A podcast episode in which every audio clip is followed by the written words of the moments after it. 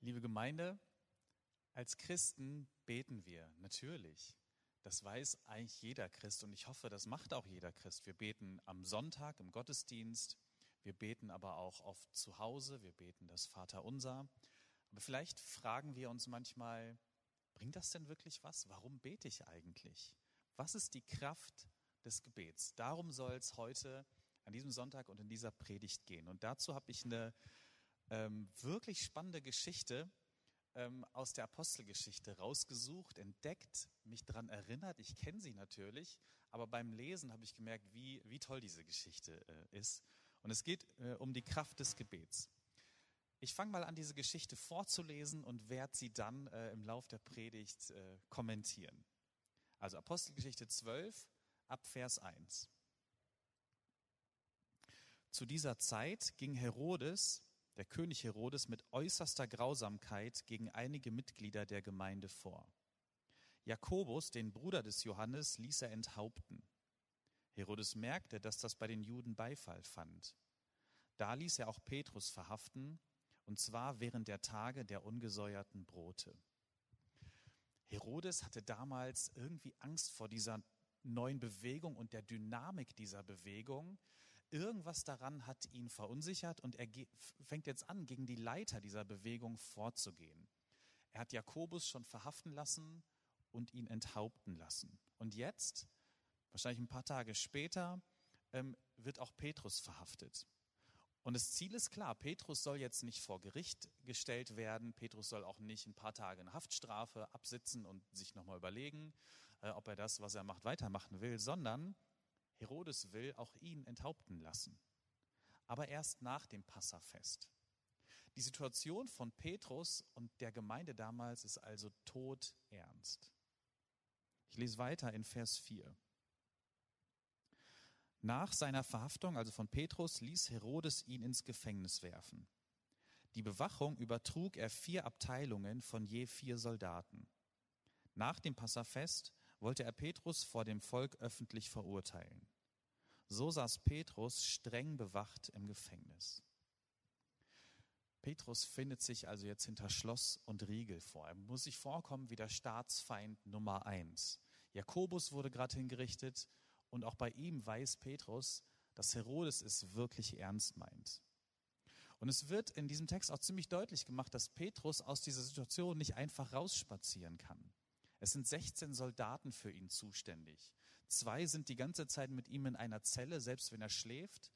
Und er ist an diese zwei Soldaten festgekettet und wartet jetzt auf seine Hinrichtung.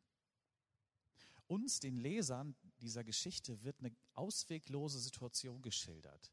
Es gibt wirklich keinen menschlichen Weg für Petrus.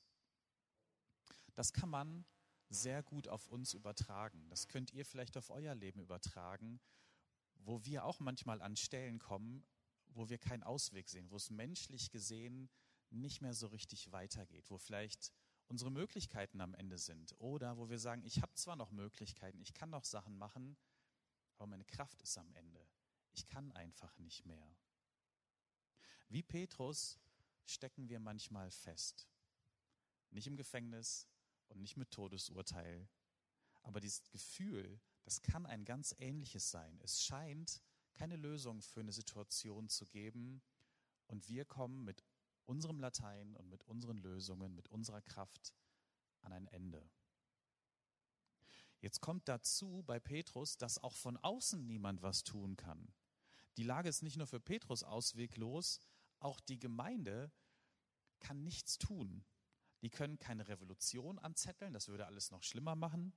Die können jetzt auch nicht mit äh, Unterschriftenzetteln durch die Gegend gehen und äh, irgendwo eine Petition einreichen. Das funktioniert so nicht bei einem König.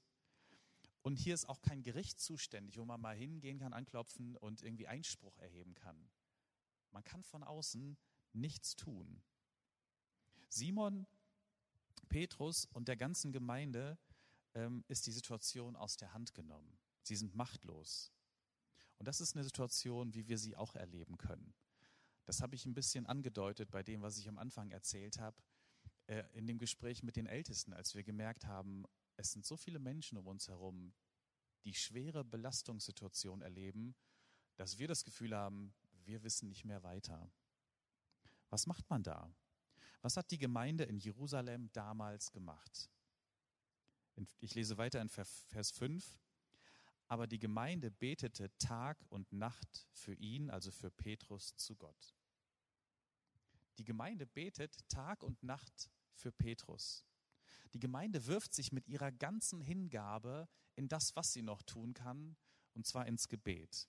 Sie bestürmen Gott und bitten ihn, irgendetwas zu tun und diese Situation zu lösen. Das haben sie übrigens von Jesus gelernt. Jesus hat seine Jünger aufgefordert, voller Glauben zu beten und große Dinge zu erwarten. Wir haben am Anfang aus Markus 11 vorgelesen, wo Jesus sagt, betet, glaubt und ihr könnt Berge versetzen. Und das macht die Gemeinde jetzt auch. Sie beten Tag und Nacht. Da kann man sich jetzt fragen, wie ist das denn? Ist es so, viel beten hilft viel? Ist es irgendeine Art von, von Magie? Ist es vielleicht ein Automatismus, bei dem ich Gottes Arm bewege und er dann eingreift? Also ich bewege Gottes Arm und wenn ich viel bete und immer weiter, immer weiter bete, bewegt sich auch der Arm Gottes immer weiter. Ich darf nur nicht aufhören, weil sonst hört Gott auch auf, etwas zu tun. So ist es natürlich nicht. Das hat damit nichts zu tun. Gott ist kein Automat. Das wissen wir auch.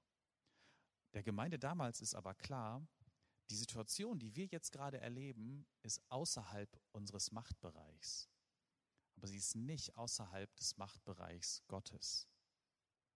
Und deshalb gehen sie in diese Beziehung mit Gott. Sie gehen in den Einflussbereich Gottes. Und sie wissen, wir sind jetzt gerade völlig abhängig von Gott. Unsere Kraft, unsere Ideen helfen hier nicht weiter. Wir brauchen Gott. Wir brauchen das, was er tut. Und in dieser Erfahrung der absoluten Abhängigkeit geschehen Wunder. Das war damals so und ich glaube fest, dass das heute immer noch so ist. Wir als Gemeinde haben eine Hauptaufgabe und das ist beten, mit Gott in Beziehung sein. Gebet ist nicht irgendwas, was so als allerletzte Möglichkeit noch bleibt, was äh, eben noch geht, sondern Gebet ist unsere Hauptaufgabe, die uns anvertraut wurde.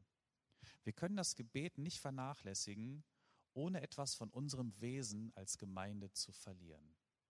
Das geht nicht. Und es muss jetzt auch nicht die eine Form des Gebets sein. Wenn jemand von euch denkt, gerade, boah, beten ist ja ist irgendwie nicht so meins. Ich weiß, dass es Menschen in unserer Gemeinde gibt, die sind unglaublich treu.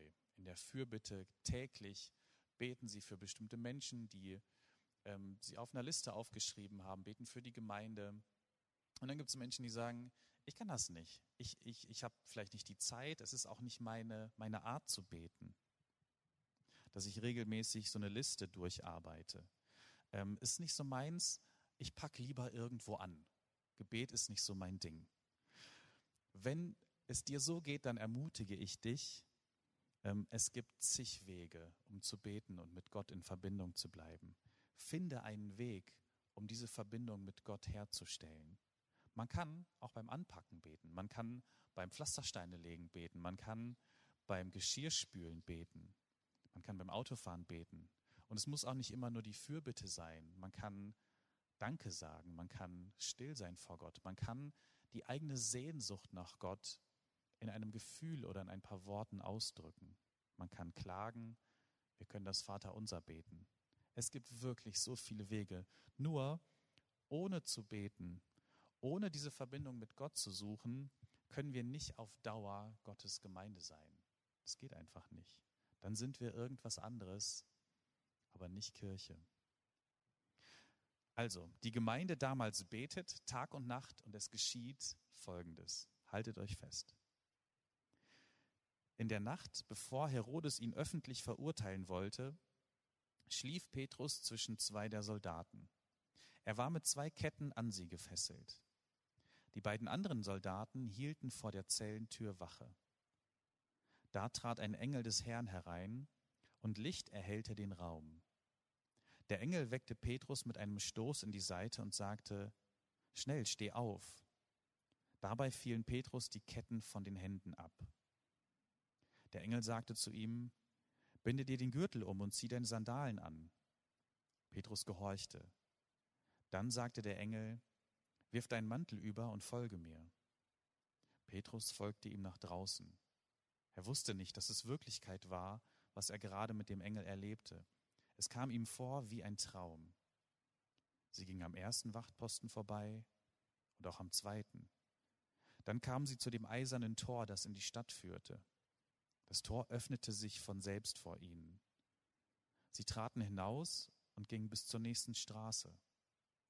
Dann war der Engel plötzlich verschwunden. Da kam Petrus zu sich und sagte, es ist tatsächlich wahr, der Herr hat sein Engel gesandt. Der hat mich aus der Gewalt des Herodes befreit. Und er hat mich vor einer Verurteilung bewahrt, die sich das jüdische Volk erhofft hatte. Ist der Hammer, oder? Petrus wird spektakulär befreit. Was für ein Erlebnis, was für eine Nacht das gewesen sein muss. Es ist tatsächlich fast unglaublich, was hier passiert. Aber es passiert. Und was man schnell überlesen kann, es wird theologisch total scharfsinnig erzählt. Denn eine ganz wichtige Feststellung bleibt, wenn man das durchliest, dieses Wunder, das da passiert, ist ganz allein Gottes Tat. Petrus zum Beispiel ist die ganze Zeit völlig passiv. Der macht gar nichts. Der lässt sich in die Seite stupsen, die Ketten fallen ab, das Tor öffnet sich. Ähm, er weiß gar nicht, wie ihm geschieht. Er sagt auch nichts. Er geht einfach nur mit. Es ist Gottes Wunder und Gottes Tat. Jetzt könnte man sich fragen, wie hängen dieses Wunder, also diese Befreiung und das Gebet der Gemeinde zusammen? Was ist denn der Zusammenhang davon? Uns wird nämlich beides äh, ziemlich eindrücklich erzählt. Die Gemeinde betet Tag und Nacht und dann wird uns diese Befreiungsgeschichte, diese unglaubliche Befreiungsgeschichte erzählt. Ähm, das Entscheidende ist jetzt, wie es erzählt wird. Denn zwischen beiden Dingen wird kein kausaler Zusammenhang hergestellt. Also es wird nicht gesagt, weil die Gemeinde gebetet hat, wurde Petrus befreit. Die Versuchung ist jetzt groß, genau das zu denken. Ähm, die Versuchung war vielleicht auch für den Autor damals groß, das so zu schreiben, aber er tut's nicht. Er erzählt ganz nüchtern beides. Die Gemeinde betet, Petrus wird befreit. Können Sie sich fragen, ja, mussten die denn beten? War das denn überhaupt nötig? Ja, ich bin davon fest überzeugt. Das heißt ja nicht, dass es keinen Zusammenhang gibt. Ich glaube das schon. Ich glaube ganz fest, dass es einen Zusammenhang gibt von Gebet und auch dem, was Gott tut. Gebet hat eine Wirkung und Gebet kann Berge versetzen. Es ist nur so, dass wir am Ende nicht behaupten können, wir waren das. Durch unser Gebet allein ist das passiert. Unser Gebet war so lang und so intensiv und so toll, dass jemand befreit oder geheilt wurde oder dass sich etwas verändert hat. Nein, es war immer Gott. Es ist seine Kraft. Die Kraft des Gebets ist keine eigene Kraft in sich, sondern das Gebet hat Kraft, weil wir um die Kraft Gottes bitten. Und nur darin liegt die Kraft des Gebets. Und deshalb bin ich der Überzeugung, soll einfach jeder seine Aufgabe wahrnehmen. Die Gemeinde soll beten, als würde alles davon abhängen. Und Gott soll befreien. Gott soll das Wunder tun. Wir können das niemals machen und niemals darüber verfügen. Ich lese ab Vers 12 weiter. Ähm, als Petrus das klar geworden war, also dass er befreit ist, ging er zum Haus von Maria. Sie war die Mutter des Johannes, der auch Markus genannt wurde. Viele aus der Gemeinde waren dort versammelt und beteten. Petrus klopfte an das Tor. Eine Dienerin kam, um zu öffnen. Ihr Name war Rode. Sie erkannte Petrus an der Stimme. Vor lauter Freude vergaß sie, das Tor zu öffnen. Sie lief zurück ins Haus und meldete, Petrus steht vor dem Tor.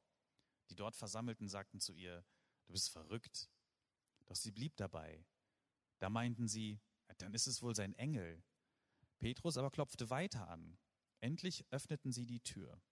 Als sie ihn sahen, waren sie außer sich vor Freude. Dieser Abschnitt, den ich euch gerade vorgelesen habe, ist, äh, ist meine Lieblingsstelle in der Geschichte. Die Gemeinde betet Tag und Nacht, voller Hingabe und voller Inbrunst. Sie bittet Gott inständig, Petrus zu befreien. Aber erwarten Sie wirklich, dass Petrus jeden Augenblick vor der Tür steht und anklopft? Anscheinend nicht. Erwarten Sie wirklich das Wunder? Nee, offensichtlich nicht. Sie glauben der Dienerin kein Wort, als sie das erzählt. Sie sagen, du, bist doch verrückt. Natürlich steht der nicht da. Das, das kann gar nicht sein. Sowas geht nicht. Die Gemeinde ist eher bereit zu glauben, dass das der Engel von Petrus ist, als Petrus selbst. Sie haben gebetet, sie haben Gott alles gesagt, vielleicht haben sie Gott sogar eine Menge zugetraut. Aber Gott tut trotzdem etwas, was die Gemeinde so nicht erwartet hat. Und ich finde das schön, weil es macht mir Mut zu beten. Es macht mir Mut, vor Gott zu treten, mit meinem ganzen Einsatz, mit allem, was ich habe.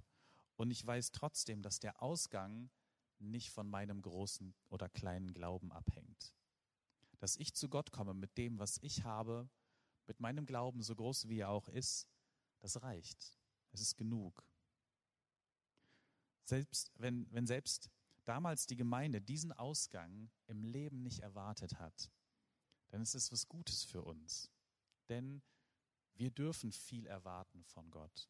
Aber das, was Gott am Ende tut, das können wir gar nicht erahnen. Es wird vielleicht in vielen Fällen selbst das, was wir zu glauben wagen, noch übersteigen. Erst macht also die Gemeinde die Tür nicht auf, dann erklären sie die Frau für verrückt und am Ende, als sie Petrus wirklich sehen, erschrecken sich alle. Gott dann auch zu begegnen, Gott zu erleben, mit seinen Möglichkeiten, mit seiner Kraft, das kann uns erschrecken, das kann uns erschüttern, weil es eben etwas jenseits unserer Vorstellungskraft ist. Wir können und wir sollen Gott suchen, wir sollen beten. Und wenn Gott dann handelt, wird es oft anders sein, als wir es erwarten und das kann uns erschrecken. Erschrecken hat ja immer etwas damit zu tun, dass ähm, etwas Unerwartetes und Unkontrollierbares passiert. Und das ist Gott. Wir erwarten ihn nicht und wir können ihn auch nicht kontrollieren. Gott befreit manchmal spektakulär, wie in dieser Geschichte. Manchmal heilt Gott spektakulär. Es gibt da die großartigsten Wundergeschichten. Und es lohnt sich, dafür zu beten und das zu erleben. Und manchmal tut Gott es eben nicht. In der Apostelgeschichte wird uns auch von Stephanus erzählt. Er wird gesteinigt und es passiert nichts, kein Wunder. Jesus wurde gekreuzigt und der hat vorher auch gebetet. Er musste sterben. Petrus wurde am Ende seines Lebens dann doch hingerichtet. Da gab es auch kein Wunder. Es gibt hier eben keine einfache Kausalität, wenn, dann. Aber es gibt ein Versprechen. Gott hört uns und Gott wird Dinge tun, die unsere Kräfte und unseren Verstand weit übersteigen. Und Gott verbindet das auch mit unserem Glauben, mit unserem Vertrauen auf ihn. Das ist ja gerade der Clou des Gebets, dass wir nicht auf unsere Kraft vertrauen, sondern auf Gottes Kraft. Deswegen fangen wir ja überhaupt erst an zu beten, weil wir merken, ich kann hier gerade nichts mehr tun. Wenn jemand was tun kann, dann Gott. Und deshalb ist Gebet auch so wichtig für uns, und unsere Hauptaufgabe. Wenn wir nämlich bei unseren Kräften und bei unseren Möglichkeiten bleiben, dann können auch gute, tolle Dinge passieren. Wir können tolle Veranstaltungen organisieren, wir können gute Angebote machen, wir können Menschen helfen, aber wir bleiben eben bei unseren Möglichkeiten und bei unseren Kräften. Und wenn wir nur dabei bleiben, dann fangen wir irgendwann an zu rotieren, dann werden uns die Aufgaben vielleicht zu viel ähm, und wir stehen in der Gefahr auszubrennen. Und was das Entscheidende ist, wir werden unsere Aufgabe als Kirche verfehlen, nämlich mit Gott verbunden zu sein und seine Kraft wirken zu lassen. Das ist doch das, wofür wir da sind. Das ist unser Job. Das ist das, was wir den Menschen um uns herum anzubieten haben. Ein Weg, eine Verbindung mit Gott zu schaffen. Sonst braucht man uns als Kirche nicht. Ich persönlich finde es mega, wenn Kirchen und Gemeinden Flüchtlingsschiffe organisieren, wenn wir politisch Stellung beziehen, wenn wir Geld spenden und so weiter. Aber das können andere auch. Das ist nicht unsere Kernkompetenz. Wenn es nur das ist, was wir machen, dann sind wir irgendwann überflüssig. Dann können wir uns auch irgendeiner NGO anschließen, die eine Menge Sachen besser machen als wir. Wir sind dafür da, die Verbindung mit Gott immer wieder zu suchen. Und es geht nicht ohne Gebet und es geht nicht ohne Vertrauen. Gebet ist unser Weg, Gott zu vertrauen und seine Kraft in Anspruch zu nehmen. Und das ist wichtiger als jeder Aktionismus von uns und als jede Tat. Ganz zum Schluss, ich glaube, dass eine besondere Kraft auch im gemeinsamen Gebet liegt. Es heißt nicht umsonst Vater unser im Himmel. In dem wichtigsten Gebet, das Jesus uns beibringt, heißt es an keiner einzigen Stelle ich, meiner, mir, mich, sondern immer nur unser Vater, vergib uns, gib uns unser tägliches Brot. Und das ist eine ganz wichtige Dimension unseres Gebetes, dass wir gemeinsam vor Gott treten, dass wir ähm, uns zusammentun in dem, wie wir beten und was wir beten. Und dafür möchte ich Mut machen für heute, aber auch für die nächsten Wochen. Die Gemeinde damals in Jerusalem betet mit ganzem Einsatz und Gott befreit in dieser Geschichte. Wie genau dieser Zusammenhang ist, das bleibt ein Geheimnis. Ähm, aber das ist die klare Aufgabenverteilung. Gemeinde soll beten und Gott schenkt Befreiung und Veränderung. Gott macht das, was wir nicht machen können.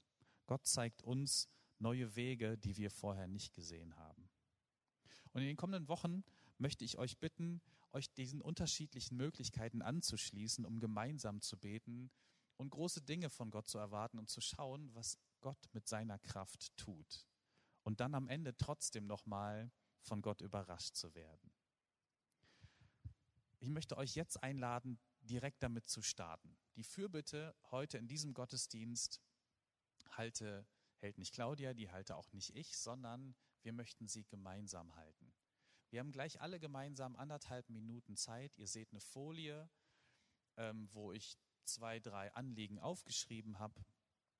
Ähm, da steht drauf, dass wir Danke sagen können für irgendetwas, wofür wir dankbar sind, dass wir beten können für Befreiung, für neue Wege, die Gott uns zeigen kann, wie bei Petrus. Und dass wir für einen konkreten Menschen beten, der uns einfällt, den Gott uns aufs Herz legt. Lasst uns jetzt die nächsten anderthalb Minuten gemeinsam beten.